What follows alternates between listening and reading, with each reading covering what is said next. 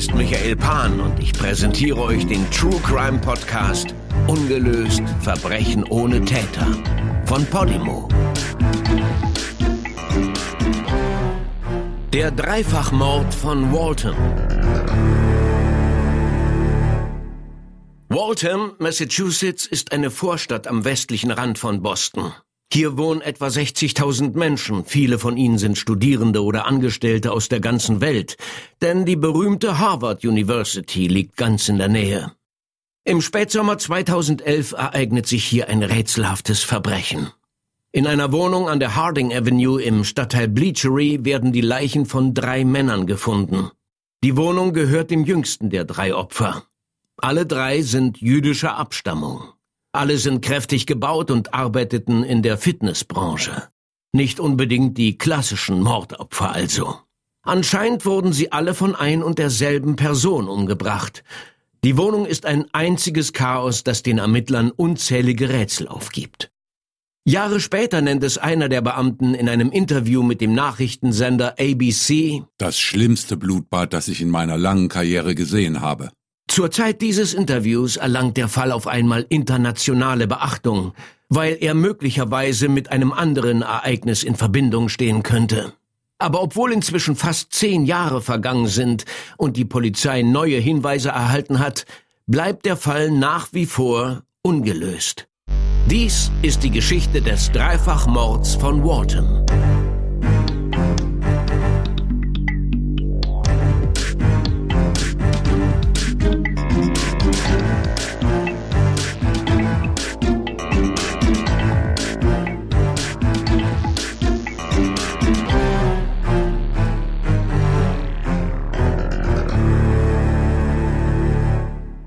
Zunächst möchte ich dir kurz Raffi, Eric und Brandon vorstellen.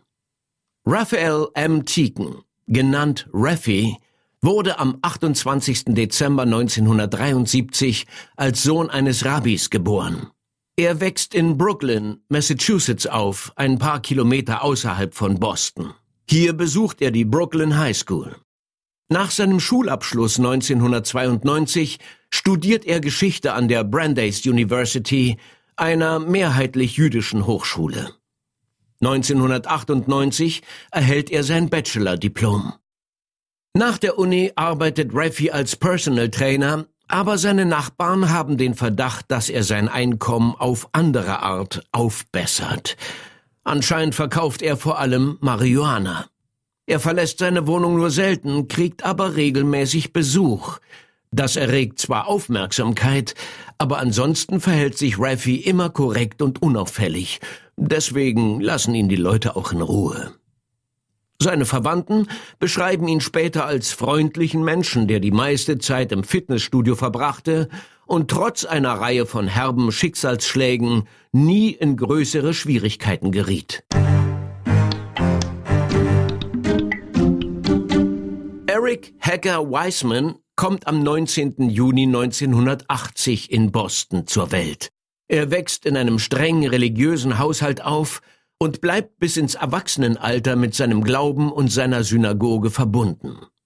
Eric besucht eine Highschool in seiner Nachbarschaft in Boston.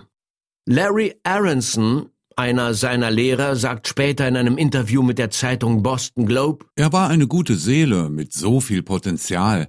Er war mit allerlei anderen Kindern befreundet, egal welchen Hintergrund sie hatten. Das war ihm das Wichtigste, sein Freundeskreis. Eric ist ein Sportfanatiker und beschließt nach der Schule eine Karriere als Bodybuilder in Angriff zu nehmen. Aber wie Raffi geht man auch bei ihm davon aus, dass er sich mit Drogenhandel im kleinen Stil was dazu verdient. 2008 wird er von einem Verkehrspolizisten angehalten, weil er eine Vorfahrtsregel missachtet hat. Als der sich ins Fenster beugt, kann er Marihuana riechen. Eric gibt sofort zu, dass er eine Tüte voller Gras im Auto hat. Deswegen wird er später wegen Drogenbesitzes mit Verkaufsabsichten angeklagt.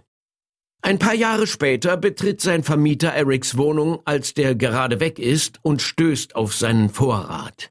Das meldet er bei der Polizei. Eric wird verhaftet und wegen Besitzes von Marihuana sowie kleiner Mengen Kokain und rezeptpflichtiger Medikamente angeklagt. aber wenig später wird die Anklage fallen gelassen. Trotz seiner zwielichtigen Tätigkeit ist Eric bei Freunden und Familie als warmherziger, witziger und umsichtiger Mensch bekannt. Brandon Haley Mass wird am 16. Januar 1986 geboren. Wie die anderen beiden wächst auch er in der Umgebung von Boston auf. Aber anders als sie macht er sich nicht viel aus dem jüdischen Glauben. Brandon besucht das Champlain College, das er mit einem Bachelor im kreativen Schreiben abschließt. Aber schon kurz nach seinem Abschluss macht er eine Kehrtwende. Er beginnt mit Mixed Martial Arts und macht sich langsam einen Namen in der Szene. Zuerst als Kämpfer, später vor allem als Trainer. Sein Fokus liegt auf dem brasilianischen Jiu-Jitsu. Aber er ist ein Allrounder und hat auch Erfahrung mit Boxen und anderen Kampfsportarten. Der Polizei ist auch Brandon ein Begriff. 2010 wird er verhaftet, weil er zusammen mit einem anderen Mann in einem Geschäft in Waltham randaliert. Als er verhaftet wird, ahnt die Polizei nicht, dass er nebenher auch mit Drogen handelt, wie die anderen beiden hauptsächlich mit Gras.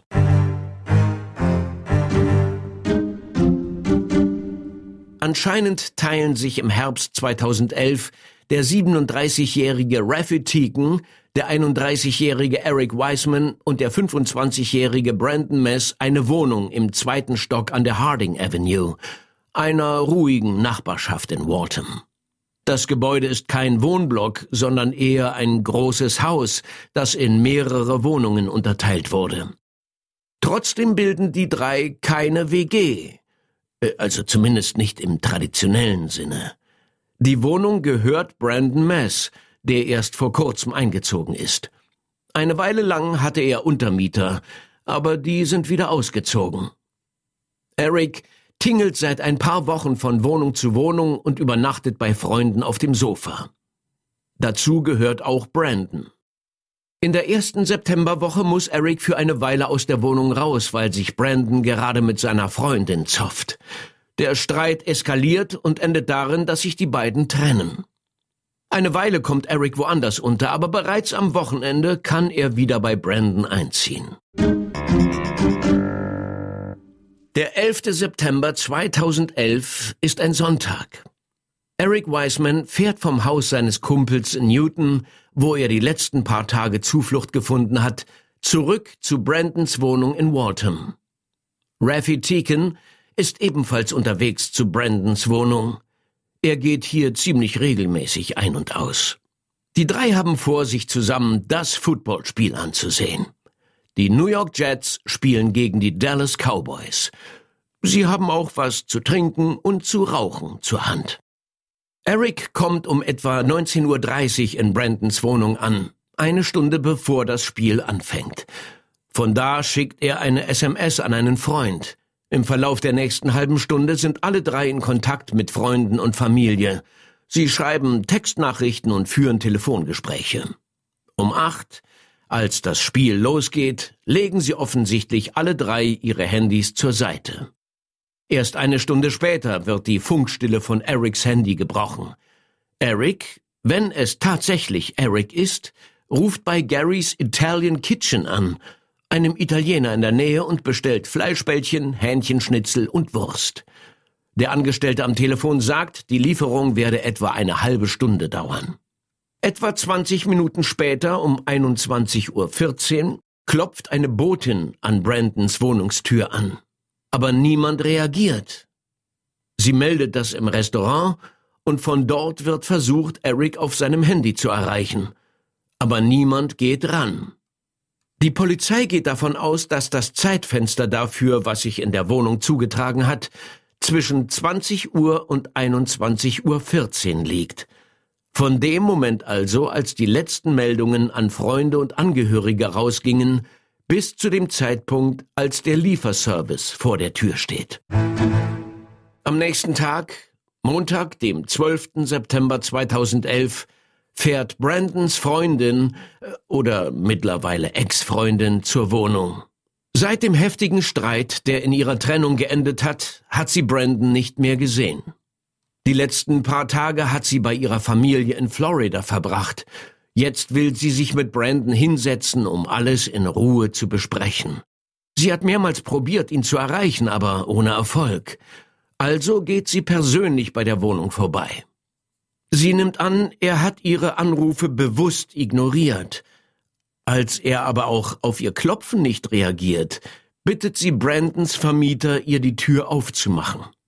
Um 14.30 Uhr betritt sie die Wohnung.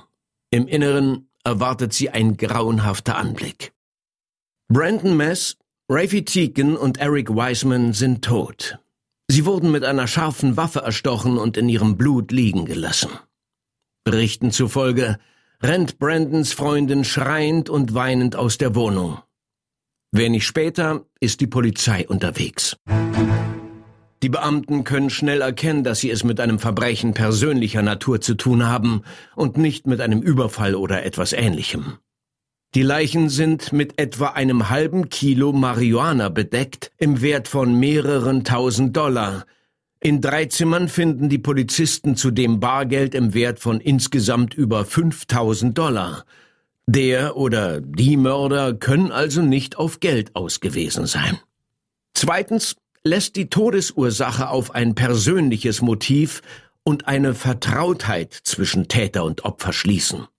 Allen drei Männern wurde der Kopf in den Nacken gedrückt und die Kehle so tief durchgeschnitten, dass ihnen fast der Kopf abgetrennt wurde. Brandon und Eric haben noch weitere Verletzungen, während Rafis Leiche, abgesehen von der durchgeschnittenen Kehle, keine Spuren von Gewalteinwirkung trägt. Eric Wiseman hat eine blutige Lippe. Brandon Mess hat Prellungen im Gesicht, Kratzspuren an Gesicht und Armen und weitere Abwehrverletzungen. Denn als Kampfsportler hat sich Brandon höchstwahrscheinlich gegen seinen Mörder zur Wehr gesetzt. Drittens gibt es keine Spuren für einen Einbruch. Die drei müssen den Täter also hereingelassen haben. Das bedeutet, dass sie ihn oder sie gekannt haben. Ein anonymer Kriminalpolizist sagt später zu ABC News Es gab keinen Einbruch. Es war klar, dass die Opfer den Täter hereingelassen hatten. Ihnen wurde die Kehle durchgeschnitten, wie in einem Al-Qaida-Trainingsvideo. Die Drogen und das Geld auf den Leichen, das war sehr merkwürdig. Merkwürdig ist auch, dass anscheinend keiner von Brandons Nachbarn, darunter sein Vermieter, im relevanten Zeitfenster irgendwas gehört hat. Die Nacht vom 11. auf den 12. September war ziemlich warm. Darum haben viele von Brandons Nachbarn über Nacht die Fenster offen stehen lassen. Aber trotzdem hat keiner von ihnen etwas Verdächtiges gehört oder gesehen. Der einzige Hinweis ist, dass zwei unidentifizierte Männer bei Brandons Wohnungstür gesehen wurden.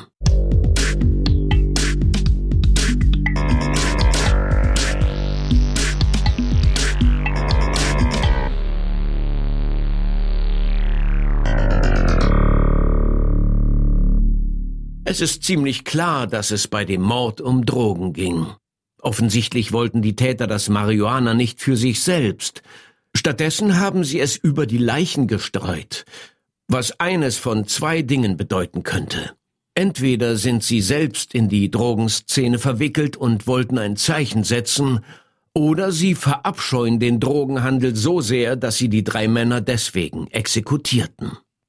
Ich sage die Täter, weil es höchstwahrscheinlich mehr als eine Person brauchte, um Eric, Brandon und Rafi zu überwältigen.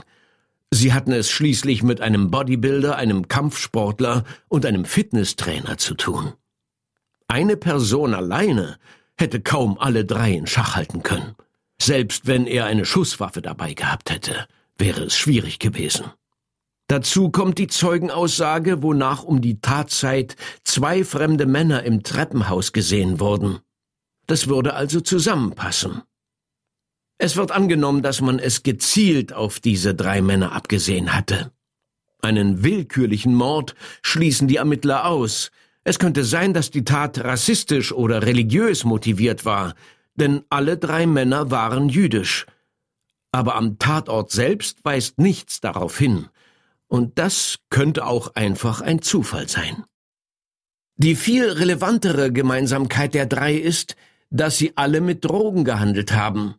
namentlich mit Marihuana. Anscheinend gibt es Anzeichen dafür, dass Brandon und Eric im Sinn hatten, ihr Geschäft in der nahen Zukunft auszuweiten. Vielleicht sind sie dabei anderen Dealern auf die Füße getreten, und die haben an ihnen ein Exempel statuiert. Das mag alles stimmen, aber noch hat die Polizei keine Verdächtigen vorzuweisen. Brandons Freundin hat diesen zuletzt vor etwa einer Woche gesehen, da lieferten sich die beiden einen Streit und trennten sich. Berichten zufolge artete die Konfrontation derart aus, dass sie mit Flaschen und sogar mit Messern auf ihn warf, bevor sie aus der Wohnung stürmte. Danach verließ sie Waltham und fuhr zu ihrer Familie nach Florida. Erst am 12. September kehrte sie wieder zurück, und da fand sie Brandon und seine Freunde tot in der Wohnung. Einige von Brandons Freunden erzählen der Presse von der hässlichen Trennung und deuten an, sie könnte etwas mit dem Mord zu tun haben. Könnte sie den Mord verübt haben? Oder zumindest in Auftrag gegeben haben? Das würde bedeuten, dass Brandons Freunde Rafi und Eric bloß Kollateralschaden waren. Angeblich konnte sie die beiden eh nie leiden. Aber das ist alles an den Haaren herbeigezogen. Es gibt nichts Handfestes, was Brandons Ex-Freundin mit der Bluttat in Verbindung bringt. Dazu war sie zur Tatzeit gar nicht in der Stadt. Von offizieller Seite wird sie nie ernsthaft verdächtigt. Der erste richtige Verdacht formt sich erst elf Tage nach dem Mord. Brandons 19-jähriger Nachbar wurde verhaftet, weil er maskiert Leute mit einem Messer bedroht und gesagt hat, Gib mir dein Gras. Später droht er angeblich einem Freund, ihn umzubringen. Aber die Ermittler kommen zu dem Schluss, dass der Teenager vor allem eine große Klappe hat. Er wäre weder kräftig noch abgebrüht genug, um drei muskelbepackte Männer klein zu kriegen. Er mag ein Arschloch sein, aber ein Mörder ist er wahrscheinlich nicht.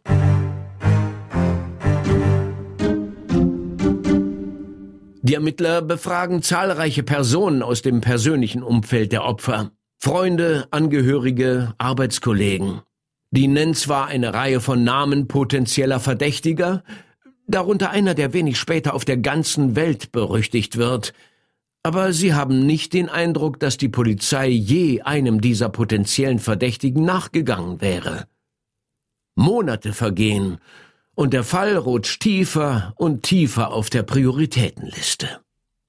Ein Ermittler soll einem Familienmitglied sogar gesagt haben, die Polizei warte bloß darauf, dass jemand aufkreuzt und ein Geständnis ablegt. Der Fall würde sich schon selbst lösen. Wegen dieser passiven Haltung ist die Untersuchung schon festgefahren, bevor die Mordopfer überhaupt begraben waren. Es vergehen anderthalb Jahre, bis die Ermittler endlich in Aktion treten. Und zwar nur aufgrund einer weiteren Tragödie. Der 15. April 2013 ist Patriots Day, ein Feiertag in Boston und Umgebung. Und er ist das Datum des 117. Boston Marathon.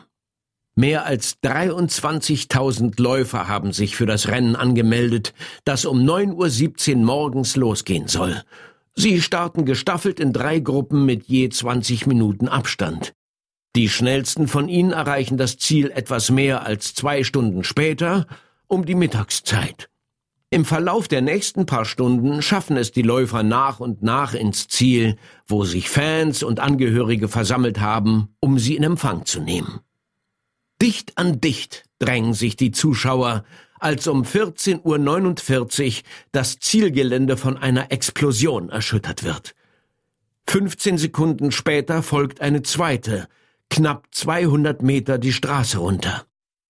Als sich Staub und Aufregung langsam legen, wird die Verwüstung sichtbar. Die Explosionen haben drei Menschen das Leben gekostet. 264 sind verletzt. Die Anzahl an Verwundeten ist so groß, dass sie auf 27 verschiedene Krankenhäuser verteilt werden, um sie medizinisch zu versorgen. Währenddessen beginnt bereits die Suche nach den Verantwortlichen.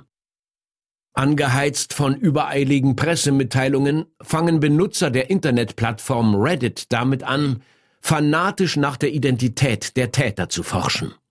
Dabei wird jede Unschuldsvermutung in den Wind geschlagen. Die Aufregung hat wohl mit Ängsten zu tun, die in Amerika seit dem 11. September 2001 tief sitzen. Die Leute wollen Antworten haben. Am liebsten sofort. Präsident Barack Obama tritt noch am selben Tag vor die Medien. Innerhalb von wenigen Tagen ermittelt die Polizei dank Zeugenaussagen und Aufnahmen von Sicherheitskameras zwei Verdächtige. Tamerlan Tsarnajew, 26 und dessen 19-jähriger Bruder Choka. Beide sind während der Nachwehen des Zusammenbruchs der Sowjetunion in Tschetschenien auf die Welt gekommen. Aufgewachsen sind sie in Kirgisistan. Zusammen mit ihrer Familie haben sie in den USA Asyl erhalten und sich in Cambridge, Massachusetts niedergelassen. Dort bekamen sie schließlich das Bleiberecht. Am 18. April 2013, drei Tage nach dem Anschlag, veröffentlicht die Presse Fotos der beiden Männer. Denen wird schnell klar, dass ihre Tage der Anonymität gezählt sind. Und sie beschließen, dass sie nicht klammheimlich abtreten. Für ihren nächsten Anschlag haben sie es auf den Times Square in New York City abgesehen. Aber zuerst brauchen sie Geld und Waffen. Sie erschießen einen Wachmann der Hochschule MIT, um an seine Pistole zu gelangen. Aber sie kriegen sie nicht aus dem Holster. Dann entführen sie einen Geländewagen mitsamt dessen Besitzer, einem chinesischen Staatsbürger namens Dun Danny Meng. Die Tsarnajew-Brüder zwingen ihn dazu, an einem Geldautomaten in der Nähe 800 Dollar zu ziehen. Bevor sie sich auf den Weg nach New York machen, halten sie an einer Tankstelle, wo Danny Meng die Flucht gelingt. Er rennt quer über die Straße zu einer zweiten Tanke und ruft die Polizei. Bis dahin haben sich die Tsarnajew-Brüder in seinem Wagen schon längst davongemacht. Aber sie haben nicht bemerkt, dass Dannys Handy immer noch im Inneren liegt, mit eingeschaltetem GPS. Damit kann die Polizei die Männer verfolgen, die sie für den Bombenanschlag verantwortlich macht. Mehrere Stunden dauert die Verfolgungsjagd, bis die Brüder von mehreren Polizeieinheiten gestellt werden. Aber die beiden sind schwer bewaffnet und fest entschlossen, sich ihren Weg freizuballern. In dem chaotischen Feuergefecht werden 15 Beamte verletzt. Einer stirbt an seinen Wunden. Tamerlan Tsarnajew wird in der Schießerei schwer verletzt, Choka flieht im Geländewagen und überfährt dabei seinen Bruder. Tamerlan stirbt wenige Stunden später im Krankenhaus. Währenddessen geht die Jagd auf Chokar weiter. Die Polizei spürt ihn schließlich in einem Boot auf, das im Garten eines Anwohners abgestellt ist. Dort hat er sich unter einer Plastikplane versteckt. Wieder gibt es eine Schießerei, bis Chokar Zanajew schließlich verhaftet wird. Er wird ins Krankenhaus gefahren, wo er wegen mehrerer Schusswunden behandelt wird. Drei Tage später, am 22. April 2013, wird er für über zwei Dutzend Strafverbrechen angeklagt. Er wird sich nicht schuldig bekennen. Der Prozess gegen Chokar Tsarnajew dauert fast zwei Jahre. Schließlich wird er in allen 30 Anklagepunkten schuldig gesprochen und zum Tode verurteilt. Seit dem Urteil 2015 haben seine Anwälte mehrmals Berufung eingelegt, bisher ohne Erfolg. Chokar bleibt bis auf weiteres im Todestrakt eines Hochsicherheitsgefängnisses. Soweit, so gut. Aber was hat das alles mit unserer Geschichte zu tun? Nun, bevor ich diese Frage beantworten kann, muss ich die Uhr etwas zurückdrehen. Und zwar ins Jahr 2008. 2008 schmeißt Tamerlan Tsarnajew sein Studium am Bunker Hill Community College hin und lässt damit seinen Plan, einmal Ingenieur zu werden, sausen. Stattdessen will er es als Profiboxer versuchen. Während er sich im Ring abschuftet, widmet er sich daneben immer mehr der Religion. Er besucht eine Moschee in der Nachbarschaft. Seine Freunde erzählen später, er hätte aufgehört zu trinken und Gras zu rauchen. Aber dabei bleibt es nicht. Über die nächsten Jahre werden Tamerlans Ansichten immer radikaler. Und es mag ein Klischee sein, aber als Boxer liegt ihm Gewalt nicht besonders fern. Er wird ausfällig gegenüber den Verehrern seiner beiden Schwestern, wenn sie ihm nicht in den Kram passen. Mindestens einmal verprügelt er den Freund seiner jüngeren Schwester, nur weil der kein Muslim ist. 2009 beginnt Tamerlan sich in der Boxszene einen Namen zu machen. Er wird regional Amateurmeister im Schwergewicht, ein Beweis für sein Talent, aber sein gewalttätiges Naturell sorgt immer wieder für Probleme. Einmal wird er sogar verhaftet, nachdem jemand während eines Streits zwischen Tamerlan und seiner Freundin die Polizei gerufen hat. Er gibt zwar zu, dass er sie geschlagen hat, aber es wird nie Anklage erhoben. Leute aus seinem Bekanntenkreis sagen, er hätte sich auch gegenüber seiner nächsten Freundin ausfällig benommen – Angeblich bezeichnet er sie regelmäßig als Schlampe. Trotzdem bleibt die Beziehung für die nächsten Jahre erhalten. Seine Freundin konvertiert schließlich sogar zum Islam. 2010 haben die beiden eine Tochter. Und zur selben Zeit freundet sich Tamerlan Tsarnajew mit einem anderen Kampfsportler aus der Umgebung an. Mit einem jungen Mann namens Brandon Mass. Der Mixed Martial Arts Kämpfer und Spezialist für Jiu-Jitsu wird Tamerlans Freund und Sparringpartner. Tamerlan, der Boxer und Brandon, der Ringer, bieten einander den perfekten Ausgleich. Beide können sich gegenseitig etwas beibringen. Tamerlan und Brandon kennen sich schon seit einer Weile, aber in dieser Zeit verbringen sie viel Zeit miteinander und werden gute Freunde. Anscheinend wohnen sie sogar für eine Weile zusammen, Leute aus ihrem Umkreis sagen, sie seien beste Freunde gewesen. Im Laufe des Jahres 2010 entwickelt sich die Freundschaft von Tamerlan Tsarnajew und Brandon Mess weiter. Beide träumen davon, einmal im Ultimate Fighting Championship teilzunehmen. Brandon bringt seinen Sparringpartner auch hin und wieder zu Freunden mit, wo er ihn als Tam vorstellt. Aber trotz all dem verfällt Tamerlan immer mehr dem Extremismus. Das geht so weit, dass der russische Nachrichtendienst das FBI darüber informiert, als Tamerlan eine Reise nach Russland plant. Wahrscheinlich sei er radikalisiert worden und plane sich außerhalb der USA einer terroristischen Organisation anzuschließen. Das FBI geht diesem Tipp nach und führt sogar eine Befragung mit Tamerlan höchstpersönlich durch. Aber die Beamten finden nichts Außergewöhnliches. Der russische Nachrichtendienst weigert sich anscheinend, Details preiszugeben. Also wird die Sache vorerst mal links liegen gelassen.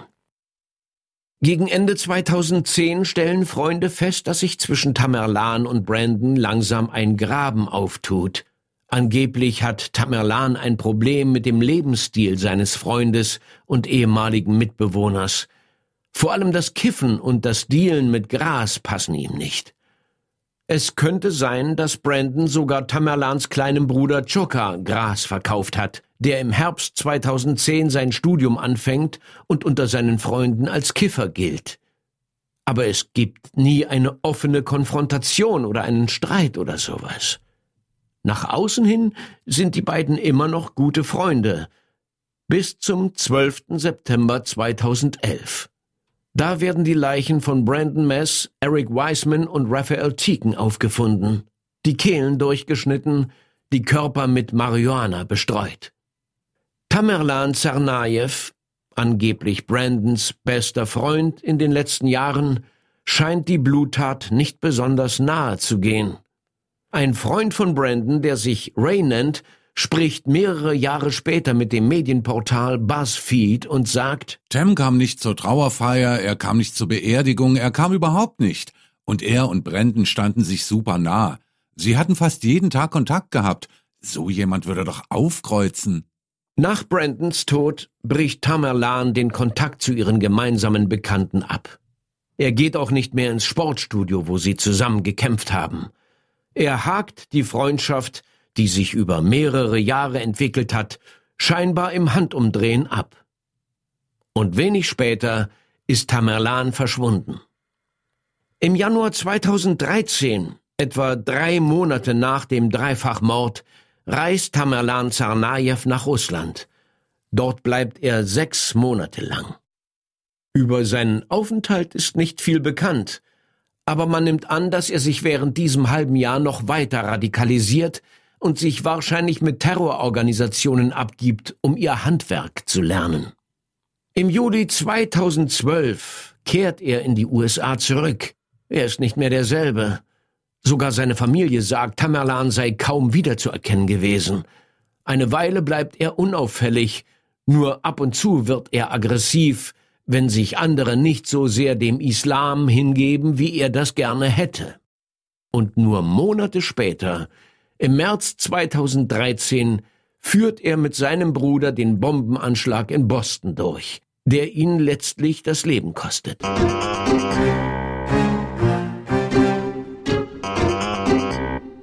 Nach dem Tod von Tamerlan Tsarnaev und der Festnahme seines Bruders Chokar beginnen die Ermittler, die beiden auch als Täter für den Dreifachmord in Waltham in Erwägung zu ziehen. Bisher hat die Polizei Tamerlan nicht ernsthaft wegen des Blutbades verdächtigt, obwohl er als Freund von Brandon Mess bekannt war.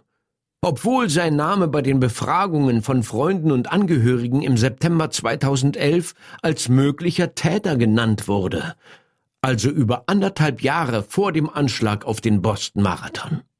Und obwohl das FBI ebenfalls schon vor dem Mord aus Russland den Tipp bekommen hatte, dass Tamerlan womöglich ein Terrorrekrut war.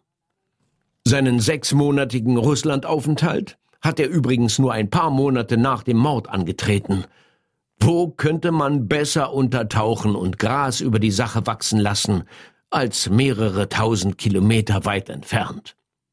Jetzt, wo er tot ist, beginnen die Ermittler zum ersten Mal damit, ernsthaft in der Vergangenheit von Tamerlan und seinem Bruder Chokar zu graben. Sie gehen davon aus, dass die beiden zumindest von dem Mord gewusst haben. Eventuell waren sie auch die beiden Männer, die in der Tatnacht vor Brandons Wohnung gesehen wurden. Das klingt alles ziemlich gut. Nur gibt es überhaupt keine Beweise dafür, dass irgendwas davon stimmt. Eine mögliche Spur ist das italienische Restaurant Gary's Italian Kitchen, wo Eric Wiseman kurz vor seinem Tod angeblich Essen bestellt hat. Die Polizei hat schon lange die Vermutung, dass es nicht Eric war, der angerufen hat. Grund dafür ist die Tatsache, dass der Anruf um 20.54 Uhr getätigt wurde, 20 Minuten später aber niemand aufgemacht hat, als die Botin mit der Lieferung vor der Wohnungstür stand. Etwa eine Woche nach dem Bombenanschlag in Boston werden in einem Kleidersammlungscontainer auf dem Parkplatz vor Gary's Italian Kitchen weggeworfene Feuerwerksartikel gefunden. Oder besser gesagt die Hüllen davon. Das Schwarzpulver fehlt nämlich. Die Polizei vermutet, dass daraus die Bomben gebastelt wurden. Ein weiteres Indiz sind die Handyaufzeichnungen vom 11. September 2011. Die deuten darauf hin, dass beide Tsarnajew-Brüder um die Tatzeit in der Gegend waren. Es ist unklar, ob die Ermittler nach seiner Verhaftung etwas aus Chokar Tsarnajew rausbekommen haben. Er hat fast die gesamte Zeit seit seiner Festnahme in Einzelhaft verbracht. Und nachdem die Presse mit dem voreiligen Abdrucken von Fahndungsbildern wahrscheinlich zur blutigen Verfolgungsjagd beigetragen hat, bei der ein Wachmann und ein Polizist ums Leben kamen, lassen die Behörden nicht mehr viel durchsickern. Was bekannt ist, ist, dass die Gebrüder Zarnajew vor dem Anschlag mit einem dritten Mann gesehen wurden, den Tamerlan einmal als seinen anderen Bruder bezeichnete. Anscheinend ist er ebenfalls ein Kampfsportler mit Verbindungen nach Russland. Dieser Hinweis zusammen mit Tamerlans Handydaten führt die Ermittler schließlich zu der Adresse von Ibrahim Todaschew.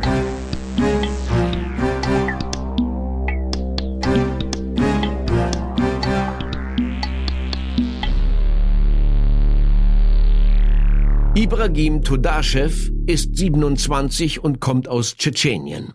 Wie die Tsarnajews ist auch er in seiner Jugend aus Russland nach Amerika gekommen. Und wie Tamerlan ist er Amateurboxer, der einmal Ambitionen für Martial Arts Kämpfe hatte, diese aber wegen einer Knieverletzung begraben musste.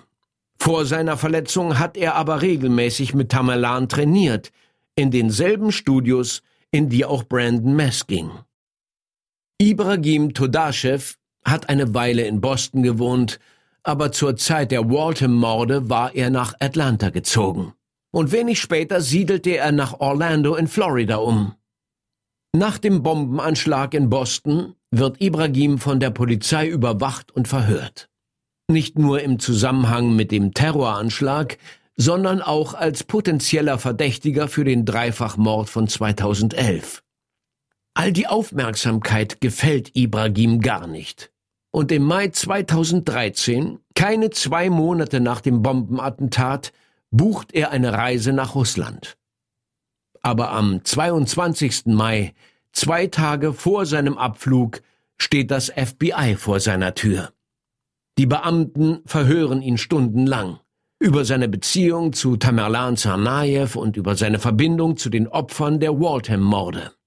Ein besonderes Augenmerk fällt dabei natürlich auf Brandon Mass, den Ibrahim vom Boxen her kannte. Eine Weile lang haben alle drei sogar in derselben Nachbarschaft gewohnt.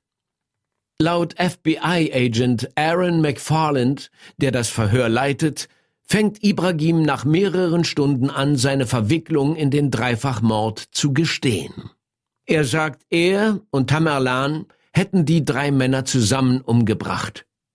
Es ist nach Mitternacht, als er sich bereit erklärt, ein schriftliches Geständnis abzulegen, in dem er sich selbst und Tamerlan Tsarnaev für die Tat verantwortlich macht. Ibrahim beschreibt, wie die Bluttat genau vor sich gegangen ist. Angefangen hätte alles mit dem Plan, die drei auszurauben. Tamerlan hätte ihn dazu ermuntert. Zusammen seien sie in Brandons Wohnung eingedrungen. Dort hätten sie die drei mit Schusswaffen bedroht. Aber dann hätte Tamerlan auf einmal beschlossen, die drei umzubringen, damit es keine Zeugen gab. Danach seien sie über eine Stunde lang in der Wohnung gewesen, um sicherzustellen, dass sie keine Fingerabdrücke oder sonstige Beweise hinterlassen hatten. Dann hätten sie mehrere tausend Dollar gestohlen und unter sich aufgeteilt. Anscheinend ist Ibrahim dabei, sein Geständnis aufzuschreiben, als er auf einmal auf die Beamten losgeht. Mit seiner Körperkraft und dem Überraschungsmoment auf seiner Seite gelingt es ihm um ein Haar die drei zu überwältigen. Im Chaos des Handgemenges ziehen einer oder mehrere von ihnen ihre Dienstwaffe und schießen auf ihn. Ibrahim Todaschew stirbt noch vor Ort. Wie genau sich alles zugetragen hat, ist bis heute umstritten. Viele zweifeln an der offiziellen Version der Ereignisse. Angehörige von Ibrahim haben Verschwörungstheorien in die Welt gesetzt, wonach ihn die Polizisten absichtlich ermordet haben und ihm mit dem Geständnis alles in die Schuhe schieben wollten. Die Tatsache, dass FBI und Polizei den Vorfall kaum kommentiert haben, tut den Theorien natürlich keinen Abbruch. Im Gegenteil. Der wahrscheinlich einzige Mensch, der im Fall von Waltham hätte Licht ins Dunkel bringen können, ist nun tot. Und anstatt Antworten haben wir noch mehr Fragen als zuvor. Es bleibt bis heute ein Rätsel, was die offizielle Meinung der Ermittler und der Staatsanwaltschaft ist ob sie glauben, dass Tamerlan Tsarnaev und Ibrahim Todaschew für den Mord an Brandon Mess, Rafi Teakin und Eric Wiseman verantwortlich sind. Oder ob Tamerlans jüngerer Bruder Chokar etwas damit zu tun gehabt haben soll, der seit 2015 auf seine Hinrichtung wartet. Die Journalistin Susan Selkind vom Boston Magazine hat einen fantastischen Artikel über Ibrahims Verwicklung in den Fall geschrieben. Darin berichtet sie über seinen Hintergrund und über das Geständnis, das er kurz vor seinem Tod abgegeben hat. Sie weist darauf hin, dass Ibrahims Geständnis in krassem Gegensatz zu den Fakten des Falls steht. Zum Beispiel hat Ibrahim erzählt, sie hätten die drei Opfer mit Klebeband gefesselt. Gemäß der Spurensicherung stimmt das aber nicht. Er hat auch nichts von einer Auseinandersetzung gesagt, obwohl zwei der drei Opfer Kratzer und Prellungen, also klare Zeichen für einen Kampf aufwiesen. Drittens hat er die Mordwaffe mit keinem Wort erwähnt und nur von Schusswaffen geredet, mit denen er und Tamerlan die drei in Schach gehalten hätten. Schließlich hat er behauptet, anfangs hätte es nur ein Raubüberfall werden sollen, obwohl die Polizei Raub als Motiv fast sofort ausgeschlossen hat. In Brandons Wohnung wurden etwa vier Kilogramm Marihuana sichergestellt. Ein Teil davon wurde über die Leichen der Opfer gestreut. Dazu lagen noch 5000 Dollar Bargeld herum. Selbst wenn sie mit den Drogen nichts anzufangen wüssten, was ich mal weit hergeholt nenne, dann hätten sie sicherlich kein Bargeld liegen lassen. Es ist auch fraglich, ob Ibrahim zur Zeit des Mordes überhaupt in Boston war. Den Sommer über hat er zwar tatsächlich in der Stadt gewohnt, aber im September soll er schon nach Atlanta umgezogen sein. Das bestätigen zumindest seine Angehörigen. Aber wenn wir jetzt mal annehmen, das Geständnis ist frei erfunden, warum ging er dann auf drei bewaffnete Polizisten los? Ich weiß ehrlich gesagt nicht, was ich von Ibrahims lückenhaftem Geständnis halten soll. Und ich weiß ebenso wenig, wie Tamerlan dazu passt. Falls du dich tiefgreifender damit beschäftigen willst, dann kann ich dir nur empfehlen, dich vor den Computer zu setzen und mal ein bisschen nachzuforschen. Aber ich warne dich, du wirst wie ich am Ende mit mehr Fragen dastehen, als du Antworten gefunden hast. Obwohl die Behörden nie etwas Konkretes haben verlauten lassen, haben sie mehrmals wiederholt, dass Tamerlan Tsarnajew in den Mordfall von Waltham verwickelt ist. Wenn das stimmt, dann muss es irgendein Motiv geben. Das Zerbrechen einer Freundschaft reicht nicht. Vielleicht ist es sein zunehmender Extremismus und die Tatsache, dass es der 11. September 2011 war, also dem zehnten Jahrestag des Attentats auf das World Trade Center? Oder der Beweis für sich selbst und die Welt, dass Tamerlan Tsarnajew ein ernstzunehmender Terrorist war? Vielleicht ging es nur um Drogen und, und darum, eine Botschaft an andere zu schicken. Vielleicht hängt es damit zusammen, dass alle drei Opfer jüdischer Abstammung sind. Womöglich auch ein bisschen von allem. Es wurde auch darauf hingewiesen, dass die Ex-Freundin von Brandon Mass, mit der er sich den hässlichen Streit geliefert hat, Muslimin ist. Könnte sein, dass Tamerlan davon Wind bekommen hat und dass es der Tropfen war, der das Fass zum Überlaufen brachte. Der Scheißkerl sollte zum letzten Mal eine Muslimin misshandelt haben. Oder so. Wir wissen, dass Tamerlan mehrmals ausfällig wurde wenn es darum ging, seine Schwestern zu verteidigen. Diese Neigung dürfte mit seiner Radikalisierung nur noch stärker geworden sein. Seit dem Tod von Tamerlan Tsarnajew und Ibrahim Todaschew hat die Polizei mehrmals angedeutet, dass es DNA-Spuren gibt, die beweisen, dass mindestens einer der beiden am Tatort war. Die Einzelheiten sind aber bis heute unter Verschluss obwohl die Tat jetzt schon fast zehn Jahre her ist. Es ist nicht anzunehmen, dass noch viel mehr Informationen ans Licht kommen werden. Tamerlan Tsarnajew und Ibrahim Todaschew, die einzigen bekannten Verdächtigen, sind tot. Solange sich sonst niemand meldet, der etwas darüber weiß, was am Abend des 11. September 2011 passiert ist, werden die Angehörigen der Opfer wahrscheinlich nie die ganze Wahrheit erfahren. Und es sind nun rund neun Jahre, seit diese drei Menschenleben auf einen Schlag ausgelöscht wurden. Diejenigen, die zurückgeblieben sind, können nur darauf hoffen, dass irgendwer irgendwo die Antworten auf ihre Fragen hat. Bis es soweit ist, bleiben die Morde an Raphael Tieken, Eric Wiseman und Brandon Mess ungelöst.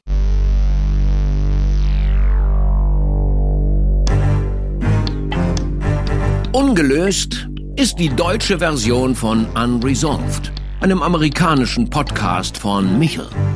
An dieser Stelle ein dickes Dankeschön an Michel für die Mühe und Arbeit, die du in die Recherche dieser Fälle gesteckt hast. Dieser Podcast ist eine Produktion von Podimo, der exklusiven Podcast-Plattform. Hier findest du lauter neue Shows zusätzlich zu all den Podcasts, die du bereits liebgewonnen hast. Wenn du deine Podcasts auf Podimo hörst, unterstützt du automatisch die Hosts deiner Lieblingsshows.